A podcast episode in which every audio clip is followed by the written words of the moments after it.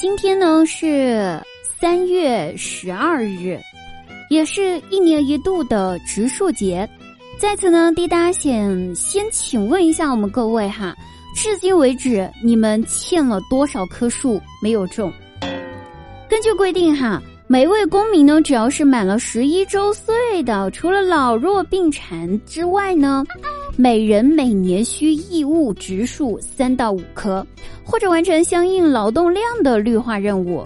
那如果按照这个算法来算的话，今年滴答十八岁，以每年三棵树来计算，那我到现在为止需要种二十一棵树才算是合格的。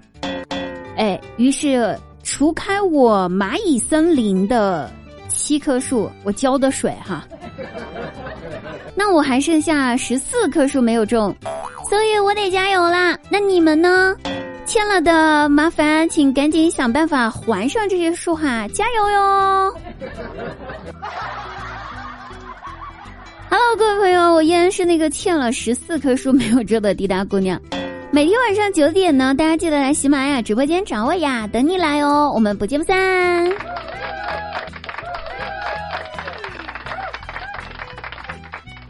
哎，张大鸟最近运气爆棚了，他捡到了一个神灯，神灯呢说可以实现他的三个愿望。他说：“嗯，我希望。”我的房子是大的，钱呢是数不清的，老婆是美的。神灯听了之后点了点头，然后告诉他：“好，你现在可以回家去看看了。你想要的财富和老婆都在大房子里面等着你了。”然后他兴冲冲的跑回了家。咦，果不其然。他原来的房子变得好大好大，跟个别墅似的。房子里面呢，金碧辉煌的，还堆满了钱。哎，他非常开心，想到，哎，老婆呢？老婆肯定在卧室等着我。于是张大鸟呢，兴高采烈的跑到了卧室，打开了自己大房子的卧室的门，然后发现卧室的床上躺着一台空调。美的。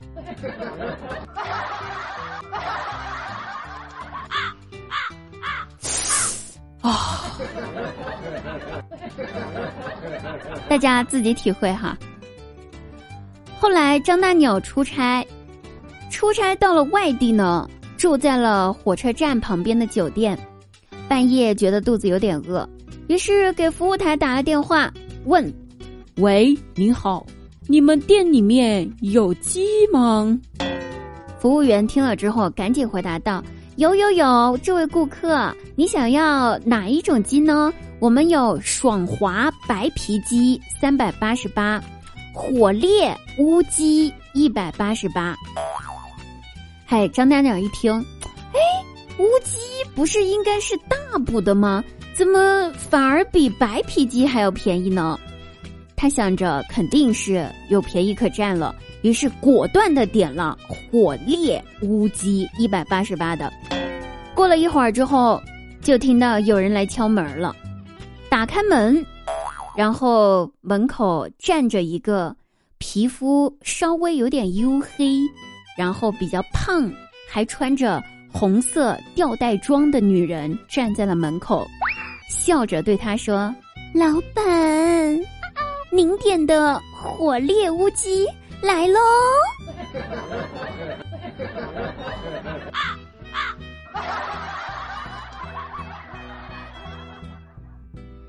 好了，二零二一年呢，我表弟最近这日子过得还是有那么一点点祝孤生的气质。就说昨晚上嘛，昨天晚上回家，他在回家路上，路边看到一个。穿着婚纱的美丽的女孩子，坐在那儿独自的喝酒。你看，这估计是个婚礼结婚没结成，还受到了情伤的女人吧？关键那女的长得漂亮呀，而且姑娘喝了不少啊。旁边摆了好多个空的酒瓶子，看着眼睛红红的，估计是哭了很久，很颓废。旁边路过了好多个人，也没有人管，就大家就瞅瞅看看，然后捂着嘴巴笑笑就走了，没有人上前去管了。表弟一看，真的是世态炎凉啊！现在的人心都是石头变的吗？这么个美女啊，在这居然没有任何一个人上前。表弟实在看不下去，就在旁边站着等。生怕女孩子出什么问题，就等，等了很久呢。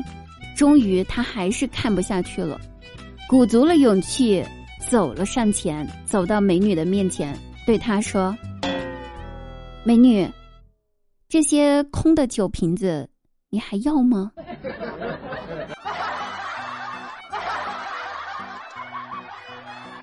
老天呐！哪个人收了他吧？他是傻的吗？